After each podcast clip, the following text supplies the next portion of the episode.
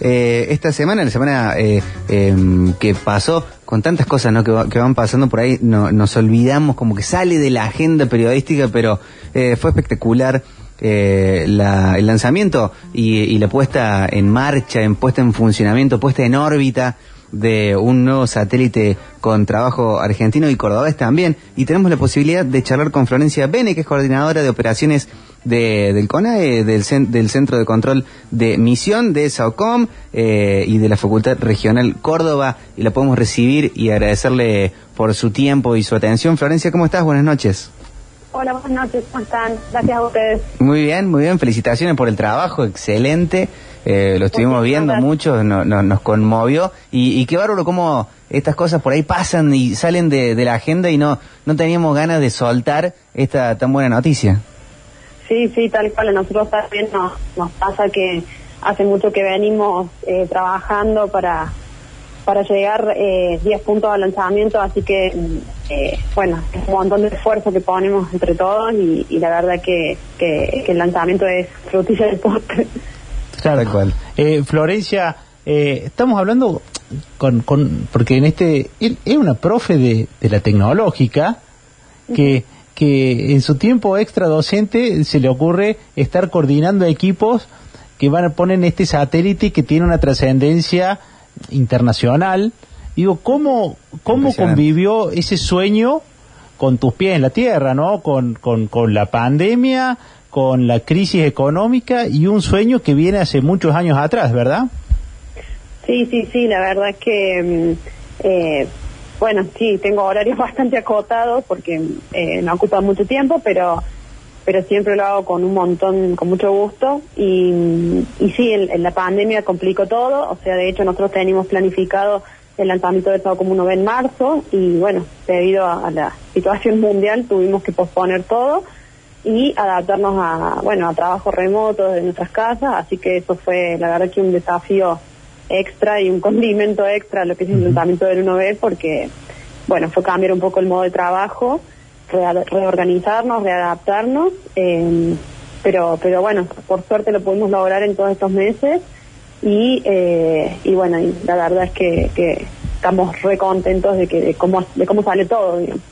Eh, lo, lo político jugó algún rol? El, el- el- que en el medio, creo que este proyecto lo empezaron a forjar o a soñar a, en- a comienzos del 2000, por lo menos así leí en, Sí. al- en algún lugar. Eh, eh, los vaivenes políticos, toda esta situación, ¿demoró? ¿En qué lugar jugaba? ¿O, o, o esto es, digamos, eh, va por otra vía y lo científico tiene un- un- una política de Estado que lo protege?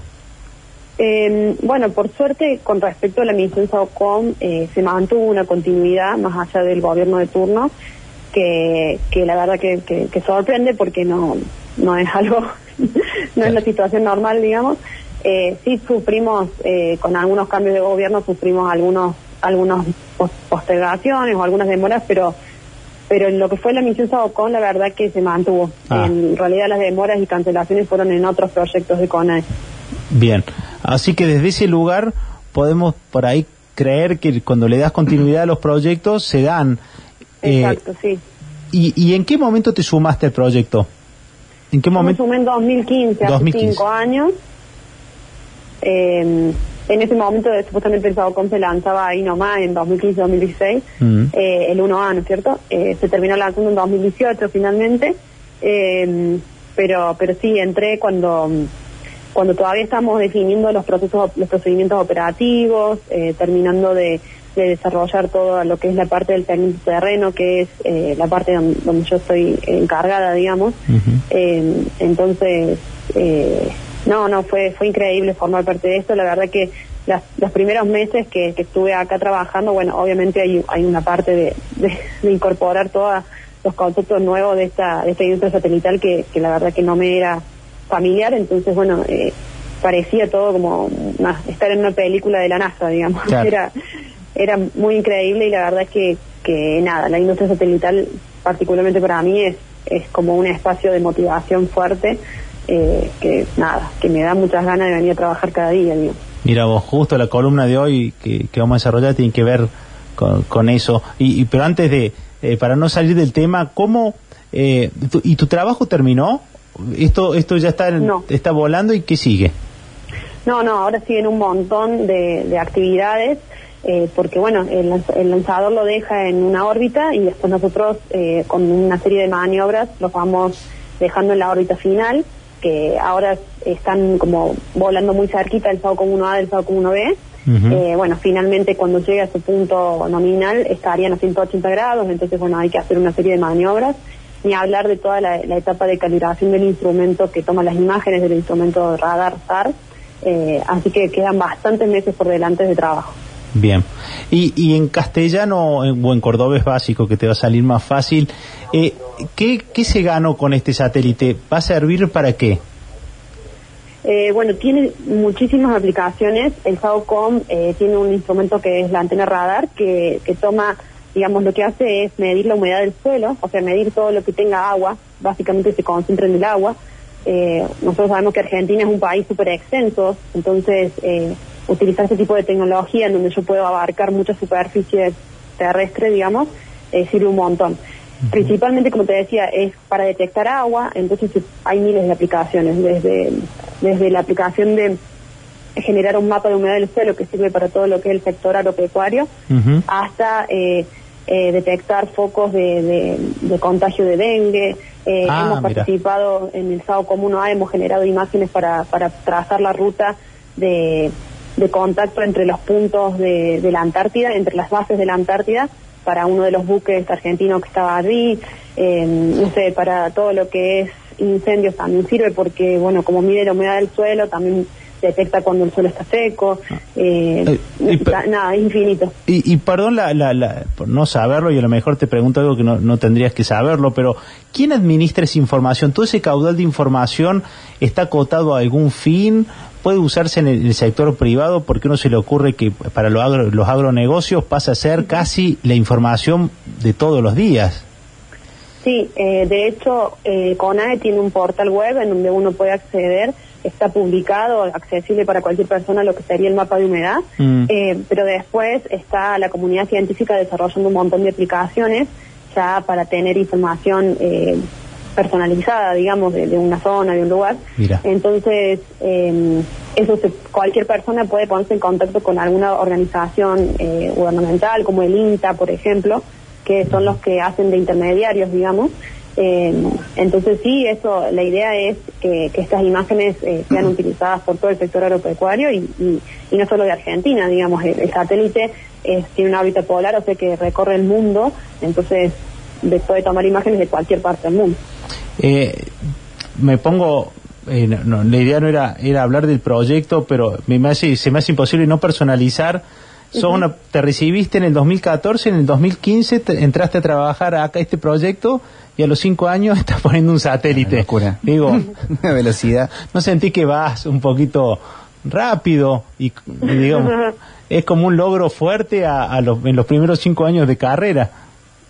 Sí, sí, la verdad es que eh, estoy, yo a mí me llena de orgullo formar parte de este equipo. Em, cuando entré, digamos, como te digo, para mí era todo ciencia ficción y bueno, y ahora es la cotidianeidad, lo que hago todos los días y nada, me, pone muy feliz, digamos, eh, no hay nada mejor que, trabajar de lo que a uno le gusta, entonces eh, eh, la verdad es que uno no, lo siente tan tan vertiginoso, pero pero sí, puede ser. Mira vos, mira vos. Florencia, ¿por qué es tan importante tener satélites, ir lanzándolos? Eh, leímos también que hay planes para el año que viene o el otro también de que de continuar con todo esto. ¿Por qué, ¿Por qué es tan fundamental?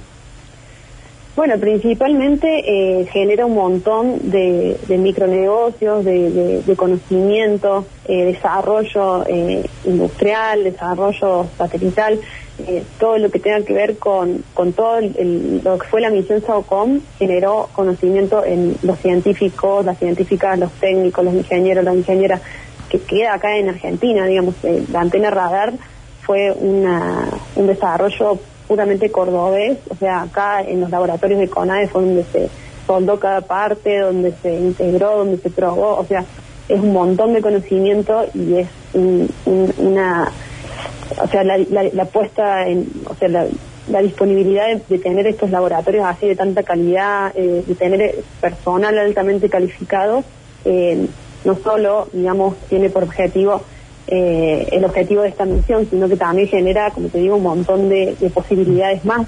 Eh, la idea también de, poder eh, vender estas imágenes al mundo, de poder salir al mercado internacional, es es súper importante para lograr un posicionamiento de la Argentina en, el mundo, digamos. Entonces, para mí no es solo el beneficio, o sea, el principal objetivo, como te decía, de la misión SOCOM es la generación de un mapa de humedad. Pero después de, a partir de allí tiene un potencial infinito, o sea, puede eh, hay infinitas aplicaciones y, la idea para mí es, eh, nada, seguir creando, eh, uno, a ver, la misión SAOCOM eh, fue posible gracias a que antes hubieron un montón de otras misiones, como fue la, misión SAC, que hubo tuvo como cuatro satélites, el SAC-D, el SAC-C, fueron todos satélites previos al SAOCOM, que tenían menor complejidad, pero que ayudaron a llegar al punto en donde estamos hoy. Entonces, esto es como un camino largo que no se puede empezar de un día para otro, digamos, llevan años estos tipos de proyectos y lleva una continuidad necesaria, como decía yo, viste que, que a pesar de los gobiernos y todo eso, el SAOCOM siguió, siguió su camino hacia, hacia, hacia este punto, digamos, en el que estamos hoy. Entonces, para mí es eh, seguir construyendo como una torre, eh, bueno, para poder llegar hasta arriba de todo hay que seguir subiendo pasitos, digamos.